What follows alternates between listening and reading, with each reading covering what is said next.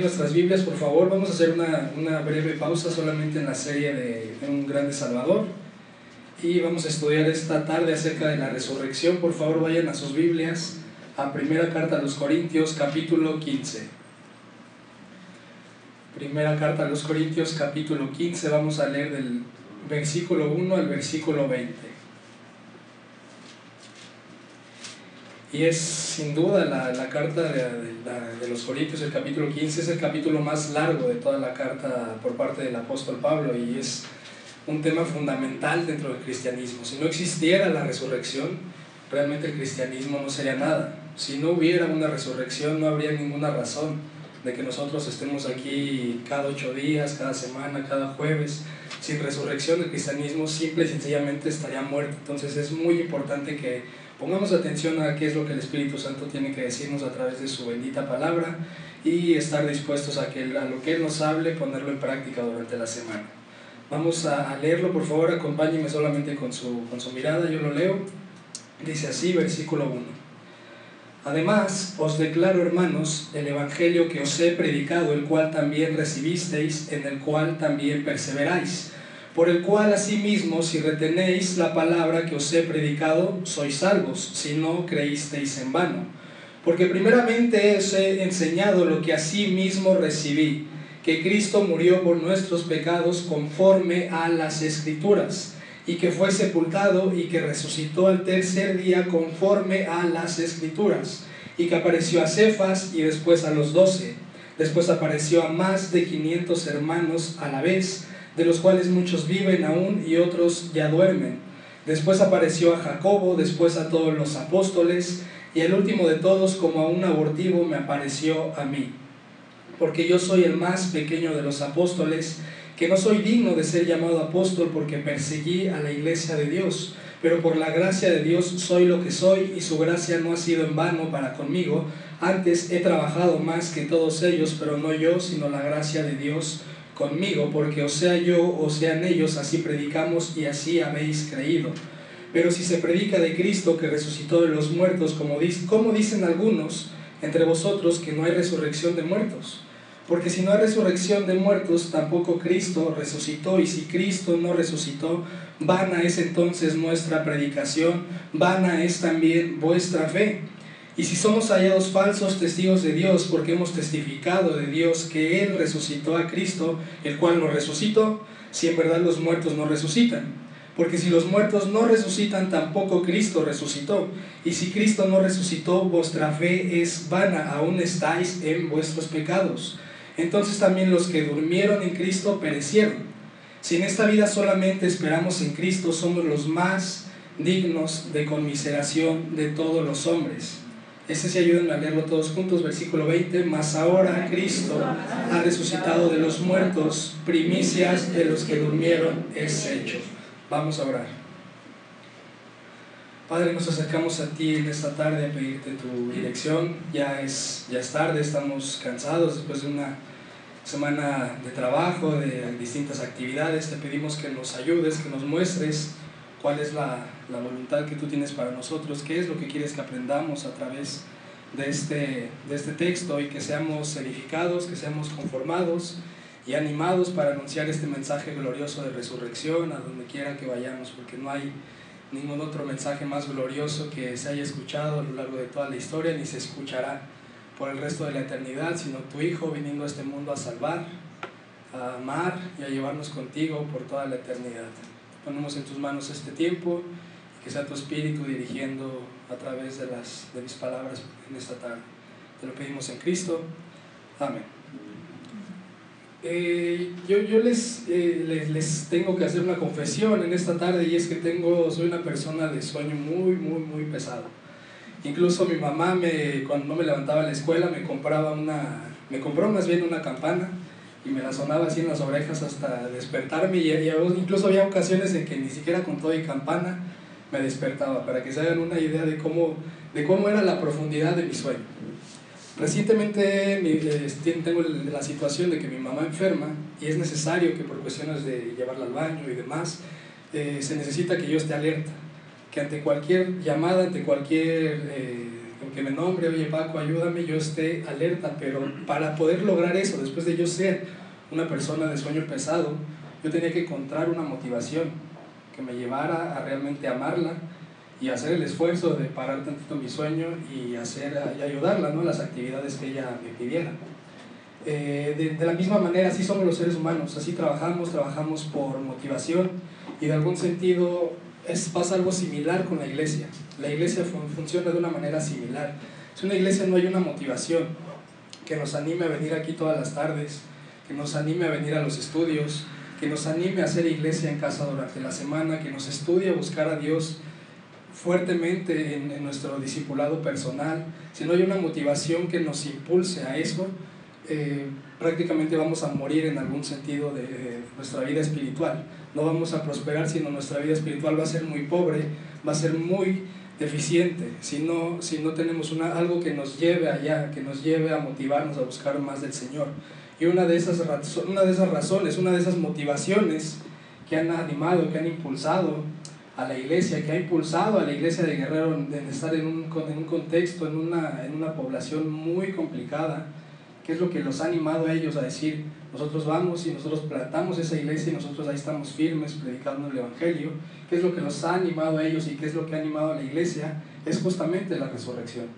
Si no hubiese resurrección de muertos, si Cristo no hubiese resucitado, si realmente estaríamos perdiendo el tiempo cualquiera de nosotros esta tarde. Si Cristo no resucitó, sería mejor que estuviésemos en otro lado. Yo se lo he dicho a alumnos cuando he tenido la oportunidad de enseñarle a niños, que regularmente, y no, no, no, no estoy hablando de ellos, de los que vienen aquí, estos sí vienen bien despiertos, pero a los que yo he tenido la oportunidad de enseñarle, pues están durmiendo, van sin ganas, con sueño, y yo siempre les preguntaba, ¿cuál es la motivación de que nosotros estemos aquí esta, esta mañana? O sea, ¿por qué no estar de vacaciones? ¿Por qué no estar en un en Six Flags o en cualquier lugar? Y pues se quedaban pensando, ¿no? Y siempre yo les decía, la, la motivación de que estemos nosotros aquí esta mañana es la resurrección de Cristo. Cristo, Cristo resucitó y eso es lo que nos anima a nosotros a seguir adelante y estar aquí y a buscar con, con, un deseo ardiente de saber quién es y de qué, cuál es el plan, cuál es el deseo que tiene para nuestras vidas. Sin la resurrección de Cristo, sin la resurrección de nuestro Señor Jesucristo, simplemente no habría cristianismo y ese es el punto principal de este sermón. Dios quiere que veamos la gloria de la resurrección para el avance de su reino y para beneficio de su iglesia, lo repito. Dios quiere que veamos la gloria de la resurrección para el avance de su reino y para beneficio de su iglesia. Recordemos que la historia no es una serie de, de, historias morales para portarse bien o para imitar a David. Yo quiero ser como Salomón, yo quiero ser como el apóstol Pablo, y ahorita hay, hay un tema justamente en este texto, yo quiero ser como tal persona sino eh, a, lo que, a lo que apunta toda la escritura es una historia de redención, de cómo un Dios santo, como un Dios justo, haría de un pueblo que no es santo y que no es justo, justamente eso, los haría santos y los haría justos por medio de la muerte del Señor Jesucristo y de su resurrección. De eso es de, lo que, de, la, de la historia que abarca toda la escritura. Dios quiere instaurar, instaurar un reino y quiere un pueblo que le adore y que viva y que goce de él para siempre. Vamos a, vamos a pasar con los puntos de esta tarde, son tres muy sencillos. El número uno tenemos la gloria del Evangelio en la iglesia. Número dos, la gloria de la resurrección en las escrituras. Y número tres, la gloria de la resurrección para su iglesia. Empezamos con el punto número uno, la gloria del Evangelio en la iglesia y nos, nos detenemos un poco en el versículo 1 y versículo 2 donde dice así, además os declaro, hermanos, eh, recordemos que estamos en el capítulo 15 de la carta a los Corintios. La carta a los Corintios no empieza en el capítulo 15, sino que anteriormente Pablo ya viene hablando de una serie de temas muy importantes. ¿De qué viene hablando Pablo? Acerca de conflictos en la iglesia, qué raro, ¿no?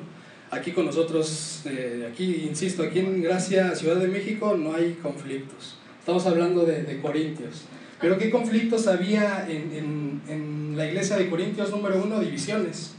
¿En qué sentido? En que ellos decían, a mí me gusta cómo predica Apolo, a mí me gusta cómo predica Cefas, que es Pedro, a mí me gusta cómo predica eh, Apolo, Cefas y Pablo. Y, no está mal, o sea, no está mal que nos guste cómo, cómo predica una persona, porque realmente todos tenemos yo creo que predicadores favoritos o predicadores que nos han edificado bastante nuestro crecimiento espiritual. Pero aquí lo que estaba pasando en Corintios es que las personas estaban hablando mal de la otra persona. Por ejemplo, yo decía, eh, unos decían, yo soy, yo soy de Pablo. A mí me encanta cómo predica Pablo y, y Cefas, la verdad, y Pedro, la verdad es que es medio chafón.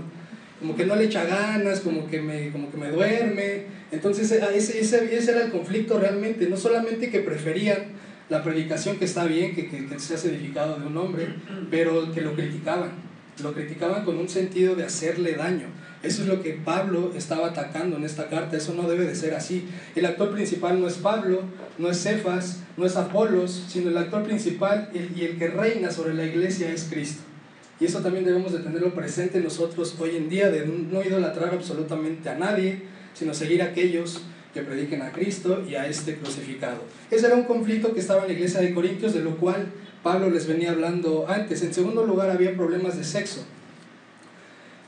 que igual, digo, aquí eh, no, no, no, no, no lo tenemos, ¿verdad? Insisto, pero ¿qué estaba pasando en cuanto al sexo? Había una persona que se estaba acostando con su madrastra. Entonces este era el conflicto que, que, estaba en la iglesia de Corinto y por lo cual Pablo los exhorta. La primera carta de Corintios, esto no lo, no lo olviden, se pueden anotarlo, es una carta de exhortación. Pablo les exhorta en estos temas y al final no es casualidad que apunta hacia la verdadera motivación que es la resurrección de Cristo. Pero antes habla de estos, de estos problemas, que era en primer lugar divisiones, en segundo lugar sexo, que no solamente sabían, sino que estaban de acuerdo, que le decían, pues está bien, pues si, si te gusta, si, si, está bonita, pues ¿por qué no? adelante, tengan relaciones fuera del matrimonio. Eso era lo que estaba pasando en Corintios, que la iglesia no solamente lo sabía, sino que además lo aprobaba. En tercer lugar tenemos el tema de la comida. Eh, Corinto estaba situada en un puerto donde había todavía mucho, mucha idolatría por parte de dioses romanos, por parte de dioses griegos, y, habían igual nada muy distinto a lo que tenemos hoy en día, con, que ya se viene la Virgen de Guadalupe y demás. Así que de igual manera ellos hacían comidas y había el conflicto de si podían comer de esa, de esa comida o no. Pablo les dice, no hay ningún problema la comida fue hecha por Dios, así que no, no, pasa nada si tú comes de eso, pero si tú vas y te, y te ven que estás sentado ahí en el convivio de la Virgen de Guadalupe, van a decir, pues entonces esa persona cree lo mismo. O sea, no hay, no hay diferencia entre unos y otros. Entonces Pablo les dice, entonces, si, si, si tú sabes que otra persona le va a hacer tropiezo, se va a confundir, mejor abstente.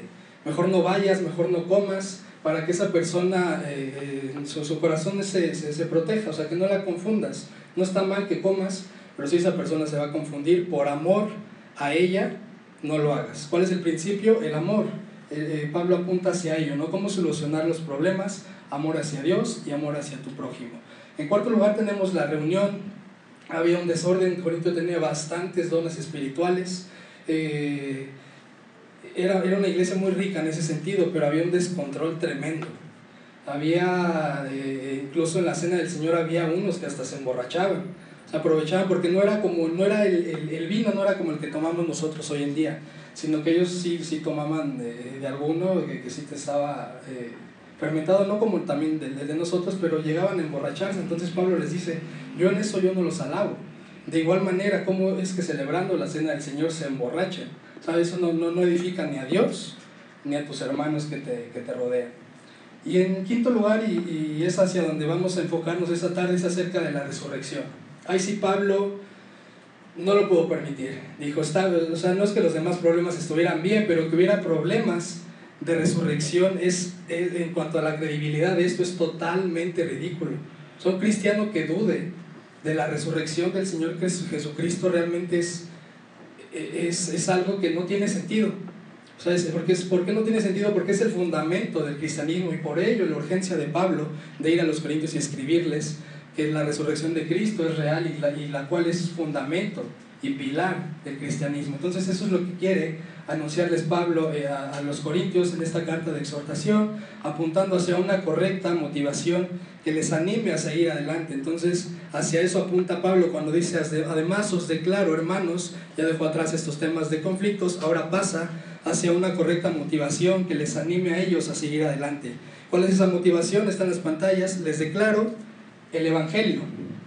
Que os he predicado, el cual también recibisteis, en el cual también perseveráis. ¿Cuál es la motivación que Pablo, hacia, hacia la que Pablo apunta eh, eh, después de los conflictos hacia el Evangelio? Les dice, ok, hay conflictos, ¿eso por qué? Porque no hay un correcto entendimiento de lo que es el, el, Evangelio. Pero no es un Evangelio que, que, Pablo se le haya ocurrido, sino que dicen, está en las pantallas, es un Evangelio que les he predicado, el cual también recibí. El Evangelio de Pablo es un Evangelio que él también, que, el cual él predicaba, es un Evangelio que él había recibido de parte de Dios. ¿En qué consiste, en qué consiste esto que no surge en el corazón de Pablo? Y dicho sea de paso, eh, el mismo Evangelio que predicaba el apóstol Pablo debe de ser exactamente el mismo Evangelio que hoy se esté predicando en las iglesias. No hay un Evangelio distinto. Así que evitemos confusiones. ¿Cuál, ¿Cómo podemos evitar una confusión? Identificando cuál es el verdadero Evangelio. El verdadero, el verdadero Evangelio tiene una conexión directa con la resurrección de Cristo y un desconocimiento total con aquel Evangelio que dice que tú debes de, que, que debes de ir a Cristo para que tu economía mejore, que debes de ir a Cristo para que no te enfermes. Ese es un evangelio extraño al cual predicaba Cristo, al cual predicaba Pablo y al cual debemos de predicar nosotros hoy en día en la iglesia. Entonces hacia eso apunta Pablo, que el mismo evangelio que él recibió es el evangelio que les estaba predicando a los corintios y que por el mismo evangelio predicado los corintios perseveraban. Versículo 2 por el cual asimismo si retenéis la palabra que os he predicado, sois salvos si no creísteis en vano. Aquí el apóstol Pablo les da tres puntos en donde les da cierta certeza de si son salvos o no. A veces hay cierta confusión, si somos salvos, si no somos salvos, es que la semana pasada pequé. Aquí Pablo nos da tres pilares que nos pueden indicar si, si realmente estamos en la fe o si no. Y número uno es que recibimos el Evangelio. Ellos les dice, recibieron el Evangelio número dos eh, perseveran en el, en el, Evangelio y número tres, retienen el Evangelio. ¿Cuál es la señal de, de, de, de, tener esa ecuación en tu vida? Es que eres salvo, porque muy probablemente eres salvo. El Evangelio es una realidad en ti porque tu vida ha sido transformada. Realmente piensas distinto a como pensabas anteriormente, realmente actúas distinto a como actúas anteriormente y si no si no es así, si se sigue actuando, pensando de la manera como pensabas antes de escuchar el Evangelio, pues seguramente o probablemente no estés en el Evangelio, probablemente no hay una salvación genuina. La fe se alimenta principalmente de dos cosas, es lo que está diciendo Pablo, se alimenta de doctrina y se alimenta de acción. No sirve de nada hablar de una doctrina o de un entendimiento del Evangelio, quizá intelectual, si no hay una vida transformada en tu día a día. Y eso es en lo cual nos encontramos todos y con lo cual peleamos y batallamos en nuestro, en nuestro diario vivir, pero siempre enfocados, y es a lo que apunta Pablo, a que el Evangelio es, nuestra, es una motivación, no es un ancla muy importante en nuestro crecimiento espiritual y es un ancla también en el funcionamiento y en el avance de la iglesia, para que no haya desorden y tanto conflicto como lo había en Corinto. Pasamos al punto número dos, que es la gloria de la resurrección en las escrituras. Vamos a ver del versículo 3 al versículo 4. Están las pantallas, versículo 3 dice, porque primeramente os he enseñado lo que mismo recibí. Pablo insiste con esta misma idea. No estoy inventando exactamente nada nuevo, sino lo que, lo que les enseño es lo que, lo que he recibido, algo que se originó en el corazón de Dios. El Evangelio no pertenece a ningún hombre, a ninguna denominación, sino que es algo que surge en el corazón de Dios y vemos a la Trinidad que, que actúa en esta, en esta salvación, en la cual vemos plasmada, y lo vamos a ver más adelante, a lo largo de las Escrituras, la Trinidad actúa fielmente y firmemente en la salvación. ¿Cómo se originó la salvación en la mente de Dios? ¿Quién vino y quién la efectuó? Cristo. ¿Quién murió en la cruz? Cristo. ¿Y quién es quien santifica a la iglesia? El Espíritu Santo. Vemos a la Trinidad obrando en algo que ya estaba fundamentado, en algo que ya estaba planeado desde antes de la fundación del mundo. No es algo que se le haya ocurrido a Pablo o a David o a todos los profetas del Antiguo Testamento, sino que ellos siendo inspirados por el Espíritu Santo nos han revelado lo que Dios quiere hacer, en lo que el reino que Dios quiere instaurar y en el cual quiere gobernar por el resto de la eternidad. Continuamos con el versículo 3 que Cristo, cuál es ese evangelio que les enseñaba Pablo a los Corintios y que nosotros debemos enseñar actualmente, que Cristo murió por nuestros pecados conforme a qué? Conforme a las escrituras. El, Señor ya lo viene revelando a lo largo de todo el Antiguo Testamento, desde Génesis 3, vemos que, que, que, Él había prometido una simiente donde vendría el Salvador y otra, otra simiente que es la de, la de Satanás, ¿no? que durante todo el tiempo de la historia ha buscado derrumbar la obra de Dios. Lo vemos en Isaías 53, esa, esa parte de, de que ya estaba escrito que Cristo moriría por nuestros pecados, uno de los capítulos más hermosos de Isaías, donde dice, más Él herido fue por nuestras rebeliones, molido por nuestros pecados, el castigo de nuestra paz fue sobre Él y por su llaga fuimos nosotros qué? Curados. Ahí nos está hablando explícitamente que Cristo tendría que morir por nuestros pecados. Continuamos con el versículo 4 y que fue sepultado y que resucitó al tercer día conforme a qué? A las escrituras, Oseas capítulo 6, versículo 2, nos dará vida después de dos días, en el tercer día nos resucitará y viviremos delante de Él. ¿Hacia qué nos está apuntando Pablo? Hacia, hacia la gloria de las escrituras. Realmente las, las escrituras son la mente de Dios. John Piper decía, si a alguien no le gusta leer su Biblia y dice que es aburrida y demás, es como aquel ciego que dice que, que, no, que el sol no brilla. O sea, la culpa no es del sol que está brillando radiantemente, sino del ciego que realmente no quiere ver o no puede ver. Las escrituras son gloriosas y nos hablan acerca de la resurrección de Cristo ya planteada y ya en la mente de Dios desde antes de la fundación del mundo y eso es que vuelve algo, eso es algo que vuelve a la iglesia y al evangelio y a la resurrección algo sin igual. No hay ningún otro, otro, otro ídolo, no hay ningún otro dirigente religioso que predique este mismo mensaje. La tumba de Buda está ocupada, ahí están sus restos, la tumba de, de, de, Mahoma, que incluso su, su, su seguidor Omar eh, dijo, si dicen que, que, que, Mahoma murió, les voy a cortar la cabeza. O sea, era una impotencia porque ¿qué pasó con su, con su ídolo, con quien habían puesto su confianza? Pues estaba ahí muerto. Y esa es la gloria de las escrituras y esa es la gloria del Cristo, el cual nosotros anunciamos, porque es el Cristo resucitado que anuncia con años de anterioridad y que proclaman y que gritan las escrituras, Cristo ha resucitado. Esa es la esperanza que tenemos como iglesia y esa es la esperanza en la cual anclamos nuestra esperanza futura. Punto número 3, la gloria de la resurrección para su iglesia. Esta es una parte más larga, porque Pablo empieza a ridiculizar en algún sentido a la iglesia de Corinto.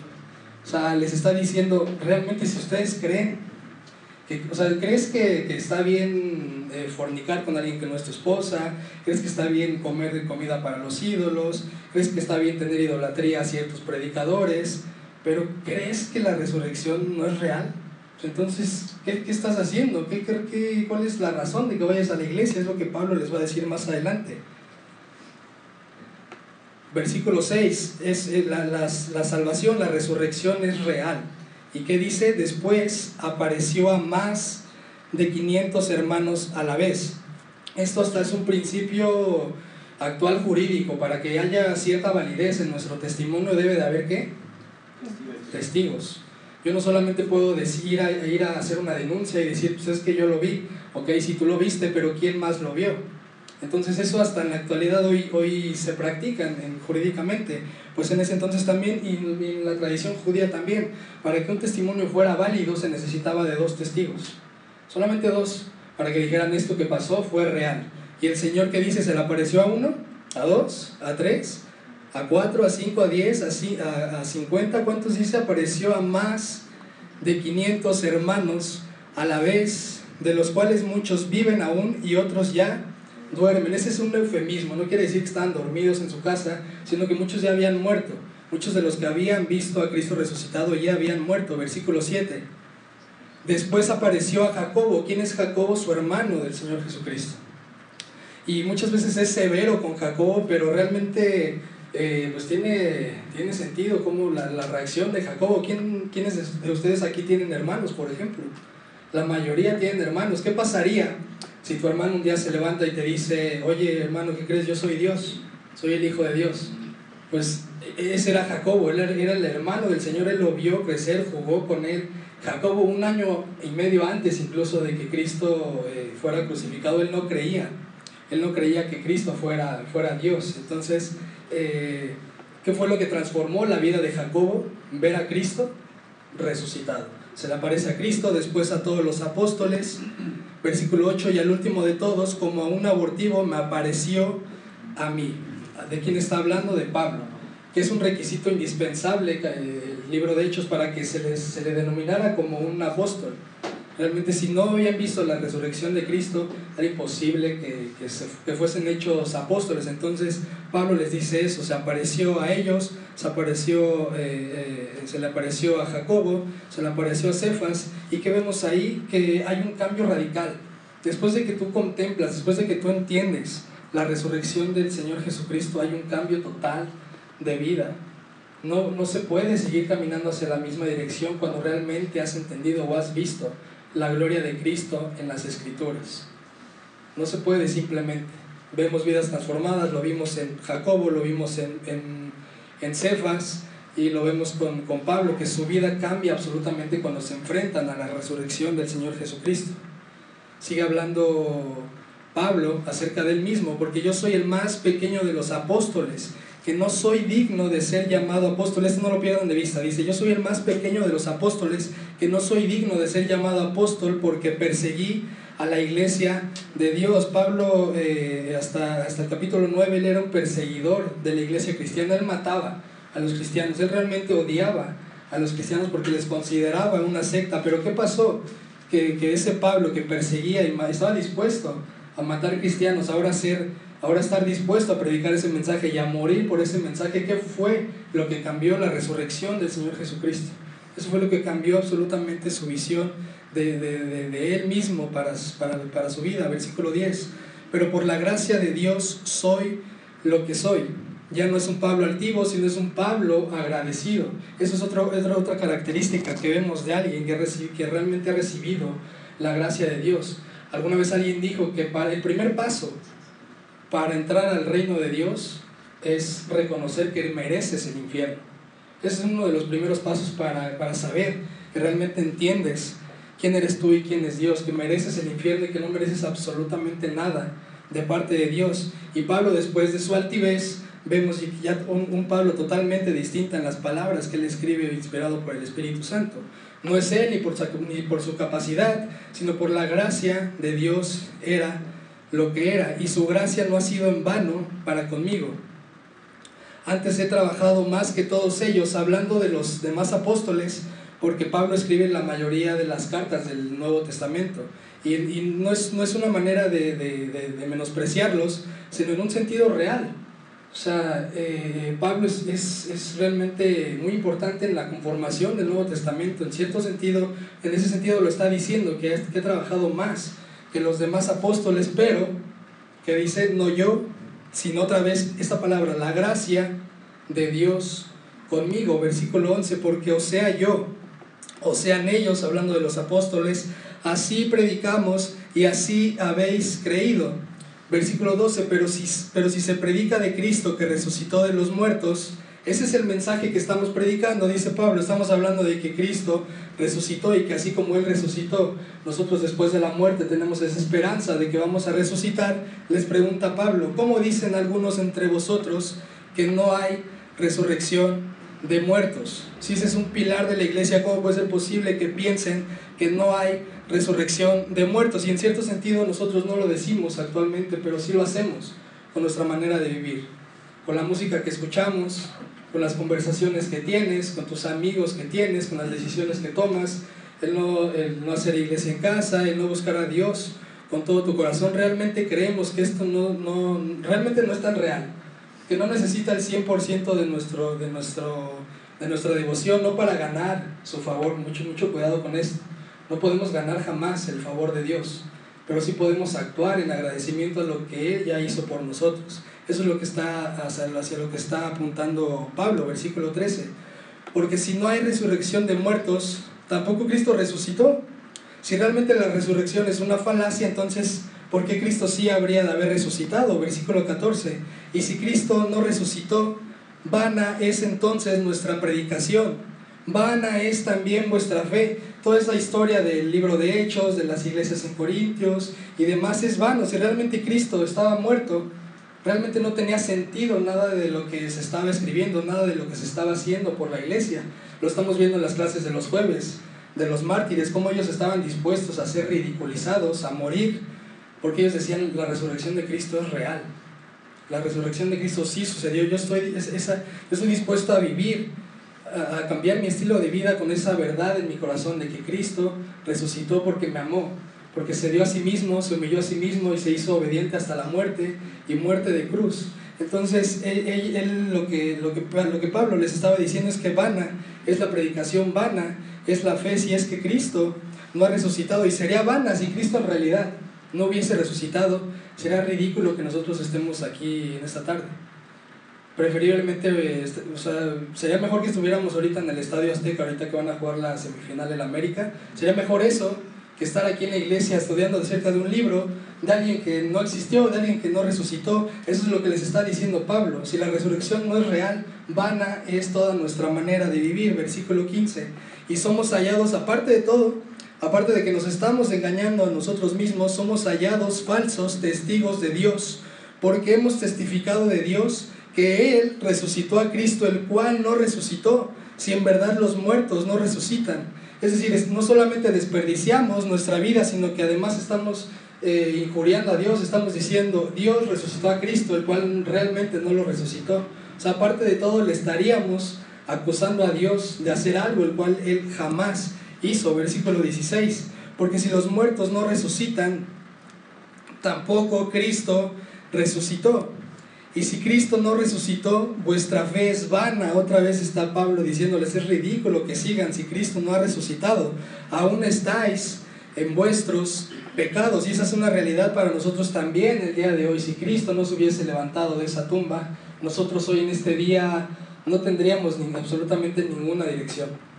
Y pudiese sonar piadoso el decir, pero pues si Cristo no resucitó de alguna manera, pues mi vida es mejor ahora ya no tomo, ahora ya no fumo, ahora ya me porto bien, ahora tengo una vida moral. Son, sonaría piadoso, pero realmente las escrituras y Cristo no nos da esa opción. Si realmente Cristo no resucitó de los muertos, ¿qué diferencia hay entre que no tomes, que no fumes, que no seas infiel, que no tengas sexo fuera del matrimonio, que ames a los demás, y entre un asesino, entre alguien que, que mata niños, entre un violador?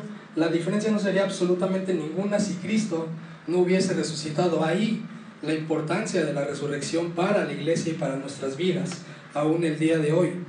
Versículo 18. Entonces también los que durmieron en Cristo, es, insistimos, la, la, palabra durmieron es un eufemismo que habla, apunta hacia personas que ya habían dormido, o sea, que ya habían muerto, perdón. Si Cristo no resucitó, entonces también los que han muerto en Cristo perecieron. Es decir, pusieron su confianza en alguien que está igualmente de muerto que ellos. Eso es lo que Pablo está diciendo, versículo 19. Si en esta vida solamente esperamos en Cristo, atención con esto, somos los más dignos de conmiseración de todos los hombres. ¿Qué quiere decir? Somos los más dignos de lástima. Si realmente Cristo no resucitó, realmente es de risa que estemos aquí haciendo esto y que digamos vamos a Guerrero y vamos a remodelar la iglesia y vamos a hacer el proyecto de 433, vamos a mandar más misioneros. Si Cristo no resucitó, en verdad es, somos dignos de, que todo el mundo se burle de nosotros. Eso es lo que Pablo les está diciendo. Pero termina el versículo 20, bueno, continúa él hablando acerca de, de la resurrección, no lo podemos seguir haciendo por cuestión de tiempo, pero culmina aquí con una parte muy importante yo te animo a que sigas leyendo este capítulo y lo leas una vez, otra vez, otra vez, otra vez, otra vez, porque la resurrección es el fundamento de que tú y yo estemos aquí esta tarde. Versículo 20, más ahora Cristo ha resucitado de los muertos, primicias de, lo que, de los que durmieron es hecho, es decir, Pablo está diciendo, Cristo resucitó de los muertos y fue hecho, de los, fue hecho primicias de los que durmieron. Es hecho, es decir, la, la resurrección de Cristo fue real y porque Él resucitó nosotros, también resucitaremos. Esa es nuestra esperanza, que Cristo resucitó y que solamente en Él podemos encontrar la salvación, que Cristo no vino para que nuestra vida moral fuera mejor, para que ya no seamos groseros o para que ya no eh, mintamos o para que ya no robemos. Cristo no vino solamente para eso, sino que Él vino porque nosotros éramos enemigos de Él. No merecíamos estar delante de Él. Eso implicaba que íbamos a estar eternamente separados de Él. Y es por eso que Cristo no, lo, no, no, no deja esa parte así, sino que viene, muere, y no solamente se queda en que muere, sino que al tercer día resucita de la tumba y hoy está reinando ya con victoria en su iglesia y regresará por su iglesia ya con poder, ya no en debilidad, para reinar con todos aquellos que lo esperan, con todos aquellos que en verdad tomaron su cruz y se negaron a sí mismos, que estuvieron dispuestos a las burlas, a las críticas, a que te dejaran de hablar tal persona, a aquella que te dejaran de invitar a tal lado, aquellas personas que realmente, como lo vimos hoy en esta mañana, realmente tomen su cruz y quieran seguirlo, porque solamente hay dos opciones. No es un juego, y lo vemos aquí, la resurrección de Cristo es pilar y es fundamental para nuestra vida cristiana. Si no lo estamos entendiendo, es momento de que reflexionemos y veamos que esto no es un juego, sino tiene que ver con nuestro destino eterno. ¿Qué va a pasar con nosotros después de la, de la vida? Solamente hay dos caminos. Romanos 2, versículos del 7 al 8. ¿Cuál es el primer camino? Vida eterna a los que perseverando en bien hacer buscan gloria y honra e inmortalidad. Ese es un camino para todos aquellos que se niegan a sí mismos y toman su cruz. Y aquellos que, que, que, se piensan o, que pensamos que, solamente con una parte de nuestro tiempo, de nuestro corazón, de nuestra vida se puede seguir al Señor, vemos que, es, cuál es el resultado. Versículo 8, pero ira y enojo a los que son contenciosos y no obedecen a la verdad, sino que obedecen a la, a la injusticia.